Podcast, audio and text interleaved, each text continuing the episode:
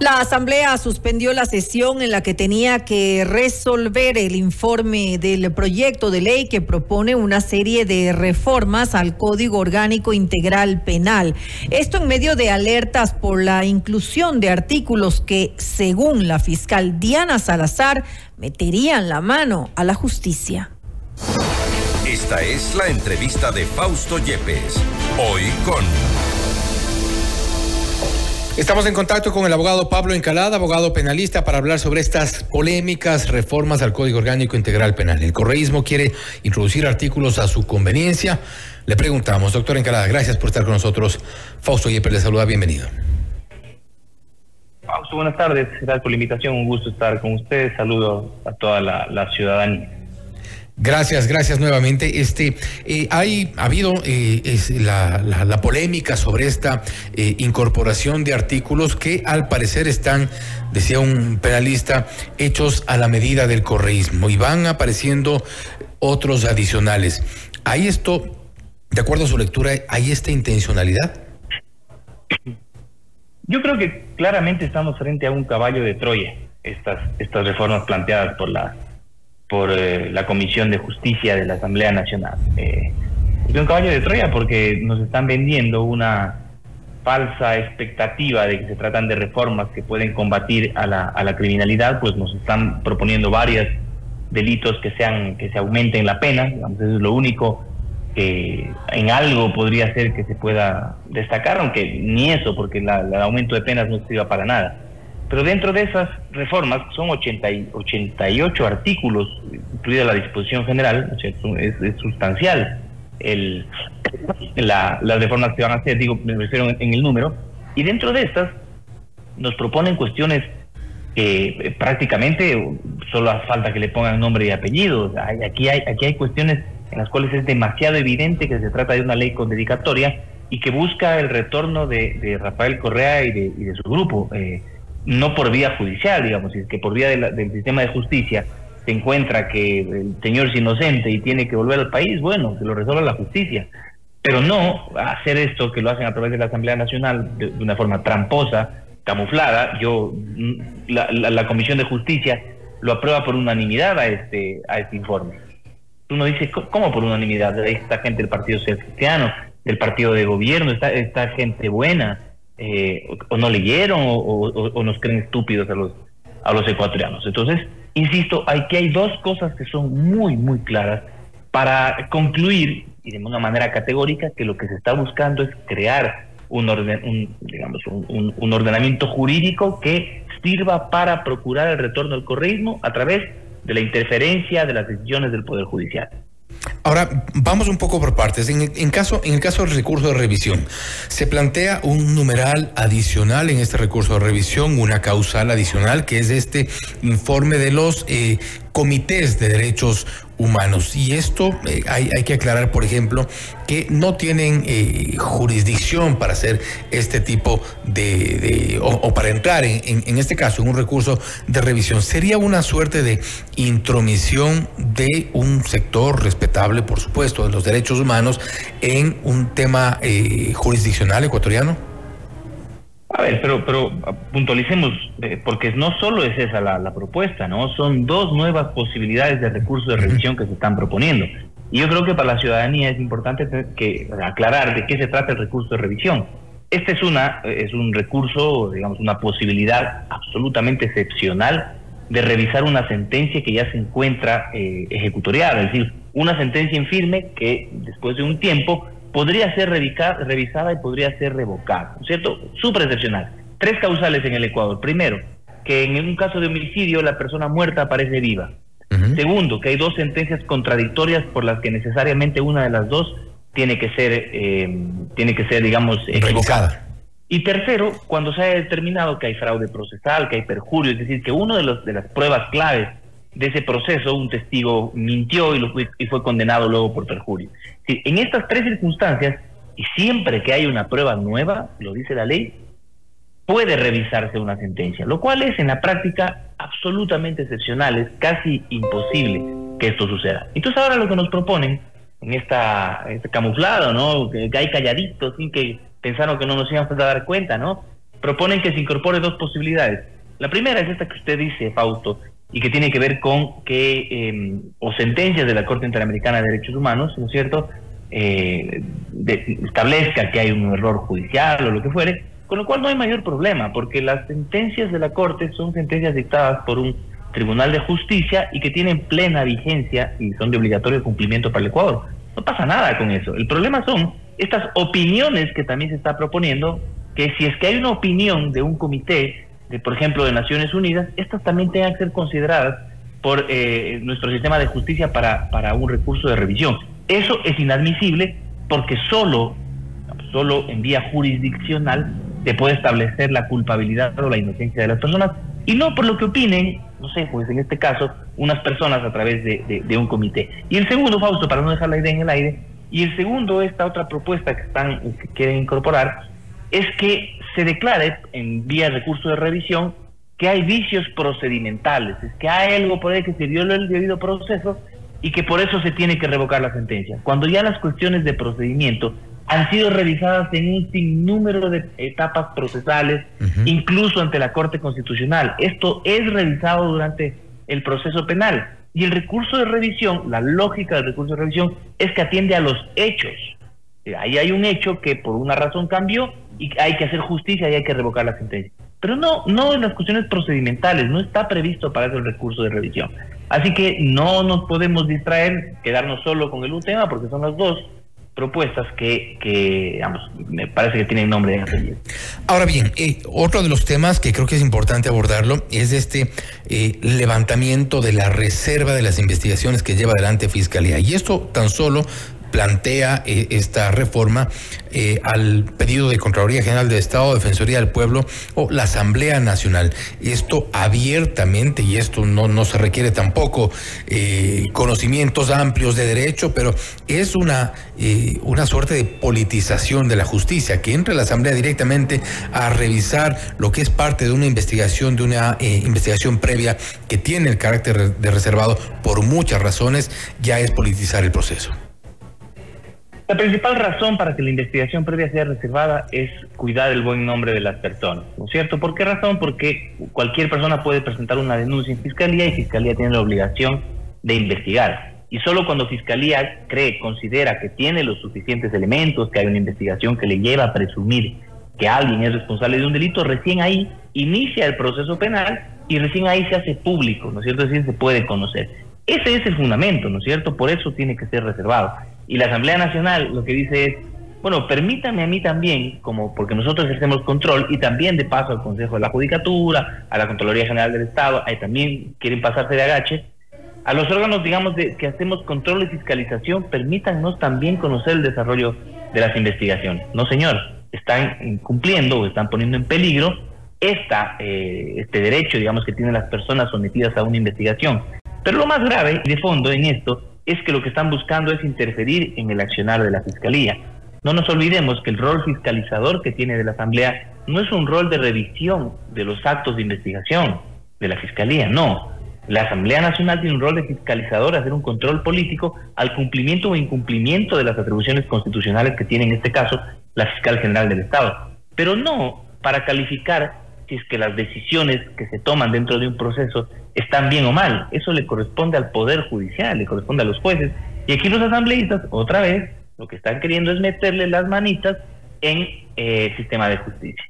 Ahora, en, esta, eh, una vez que se, se si, se cumplía el, el propósito de levantar esta, esta reserva, otro de los riesgos es que muchos de los investigados puedan eventualmente tomar acciones huirse por un lado, esa es una de las opciones, ya ocurrió en el caso Metástasis, un día antes del operativo, el expresidente eh, Correa en, sus, en sus redes sociales anunciaba de este operativo y en efecto ocho, si no me equivoco, de los eh, investigados lograron ponerse a buen recaudo y eh, están en este momento en calidad de prófugos. Es decir, advertir a quienes son investigados para eventualmente incluso el movimiento de evidencias en el caso de un operativo, de cuentas en el caso de investigaciones ya de carácter financiero. Sí, bueno, de hecho, eh, una de las finalidades que yo les decía para mantener en reserva la investigación es el derecho al buen nombre de las personas, pero otra son dos las finalidades. Esta segunda es la que usted plantea. esto es proteger el, correcto desarrollo de una investigación. Y claro, si es que vamos a abrir la posibilidad de que sea un sinnúmero de personas las que por excepción, ¿no cierto?, puedan conocer el desarrollo de una investigación, pues eh, eh, eh, pasa esto, ¿no es cierto?, que se ponga en peligro que evidencia o que personas que están siendo investigadas o testigos, ¿no es cierto?, puedan tomar acciones frente a la posibilidad de que la fiscalía vaya atrás de ellos. Así que sí, eso también, ¿no es cierto?, pone, pone en peligro. Ahora, dentro de esta incorporación de artículos sin duda por debajo de la mesa que intenta o intentó eh, eh, el correísmo incluir en este paquete de reformas al Código Orgánico Integral Penal. Nos vamos a referir, por ejemplo, a una que hacía referencia en nuestro entrevistado Pablo Encalada en, en su cuenta de X.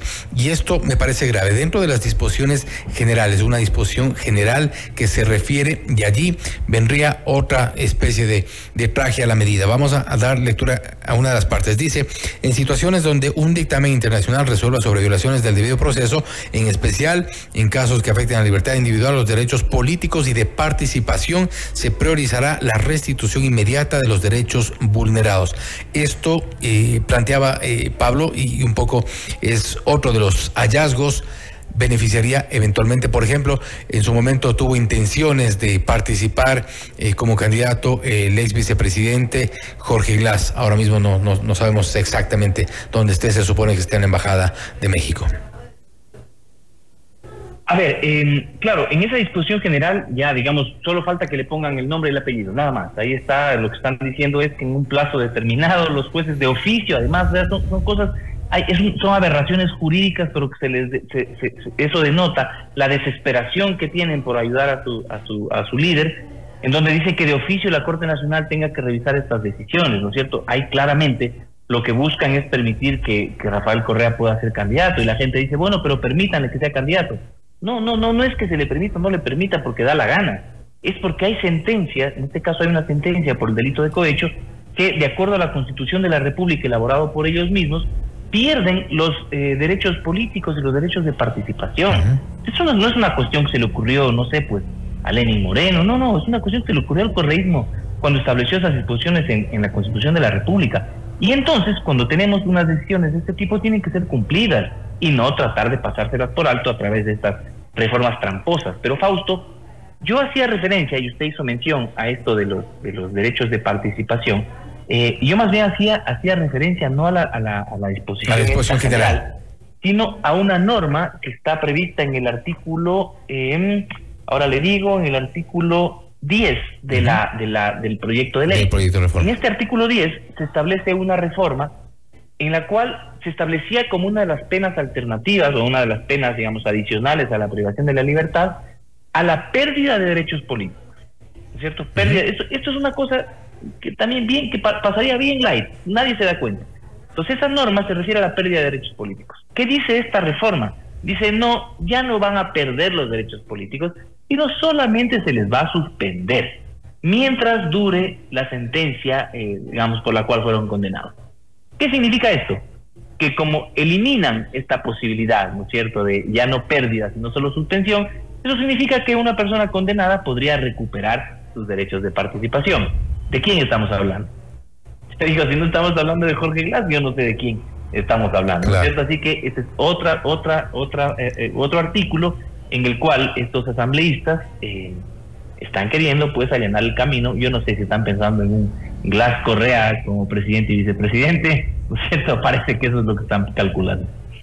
Claro, y evidentemente todas estas reformas apuntan en, esa dirección necesariamente, porque incluso si uno quisiera hilar un poco más fino, aplicar a otro, a otro prófugo, a otro condenado, a otro eh, exfuncionario corrupto, va a ser complicado. Creo que esto no, no hay, no, no cabe duda. No, no, no cabe duda. Además que, digamos, están ahí cuatro, el presidente de la, de la Comisión de Justicia es, es, un, es un asambleísta de UNES, son la mayoría los de UNES mayoría que con el Partido Social Cristiano son vienen siendo lo mismo, aunque eh, después salen con, ¿no es cierto?, nos quieren engañar con que no con que no están de acuerdo, están totalmente de acuerdo. Lo, que pasó el día de hoy es que la ciudadanía, eh, digamos, y muchos analistas eh, hicimos una opinión fuerte, ¿no es cierto?, y desenmascarando lo que estaban buscando, pero ellos lo que lo que trataban es que esto pase desapercibido. Entre 87 artículos pensaron que nadie se iba a dar cuenta, o sea, nos creen pendejos, eso, eso pasa realmente. Con, Fernando Cedeño, hablando, hablando de, del, presidente de la, de la mesa legislativa, este, em, eh, él decía textualmente dijo en, su, en su intervención, ¿a qué le tienen miedo? Porque esa ha sido la respuesta. No han dicho, no han explicado el por qué nos eh, pusieron debajo de la mesa, por qué incluyeron esto eh, por ahí como para que nadie se dé cuenta, sino la pregunta de, él es, ¿a qué le tienen miedo?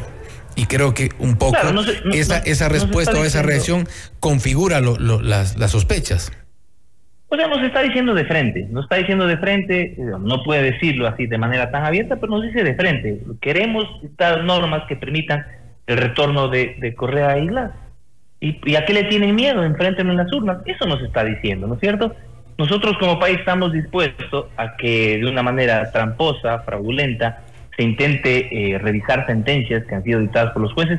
Y mire, Fausto, yo, yo no tengo lío, si si es que en un recurso de revisión el correísmo logra que los jueces demuestran, qué sé yo, que hay un error, que lo hagan. O que la Corte Interamericana de Derechos Humanos resuelva en sentencia que hubo lo que fuera y que Correa es inocente, que lo haga. Yo no tengo lío con eso. Lo que tengo lío es que de esta manera tramposa, que nos creen estúpidos a los ciudadanos, quieran, quieran vendernos gato por liebre. ¿no? Eso no, no lo vamos a permitir. Y lo otro, Fausto, porque creo que ya mismo se termina este espacio. Yo no puedo dejar de decir de que de estos 87 artículos, Créame, Fausto, y luego con mucho pesar, no hay nada que sea realmente importante y que merezca la pena hacer este discernimiento como los querían convencer hoy día ahí en el Pleno de la Asamblea Nacional, que votemos por los artículos buenos y saquemos los artículos que están en discusión. Yo no encuentro nada, nada que sea realmente algo con lo cual uno pueda decir, sí, esto es, esto es importante, este, discutámoslo, volvamos a tratarlo. Yo creo que lo que tiene que hacer la Asamblea Nacional, digamos, si algún sentido de, de lógica y de justicia tiene, es rechazar este proyecto, es archivar este proyecto de reformas, porque con estas múltiples reformas constantes al COIP es la ley más reformada en el país. Lo único que se genera es inseguridad jurídica. Son reformas de las reformas de las reformas. Otra vez la delincuencia organizada, otra vez los delitos de corrupción, otra vez la prisión preventiva, otra vez la flagrancia. Todo reformamos cada seis meses. Y esto, Fausto, lo único que genera es inseguridad jurídica. Y cuando hablo de inseguridad jurídica tenemos o impunidad o abuso de poder. Entonces, esto es muy, muy complicado y los asambleístas deberían ser más conscientes a la hora de reformar una ley tan importante como es la ley penal. Y la alerta está, está dada. Y doctor Encalada, nuevamente, gracias por haber estado con nosotros. A ustedes, buenas noches. Gracias. Ha sido Pablo Encalada, abogado penalista, hablando sobre las reformas al Código Orgánico Integral Penal. El correísmo quiere introducir artículos a su conveniencia, ha dado una explicación eh, a detalle sobre esta reflexión. En varios artículos todos apuntarían directamente, en un caso, al retorno o eventual retorno del expresidente prófugo Rafael Correa, en otro caso, incluso a los derechos de participación de los dos, tanto el expresidente como el ex vicepresidente, los dos sentenciados por casos de corrupción. Que estas reformas o pretendidas reformas al COIP puedan haber sido un traje a la medida. Parece que hay coincidencia entre varios de los juristas en nuestro país. Esto es Notimundo Estelar, siempre bien informados. Usted está escuchando Notimundo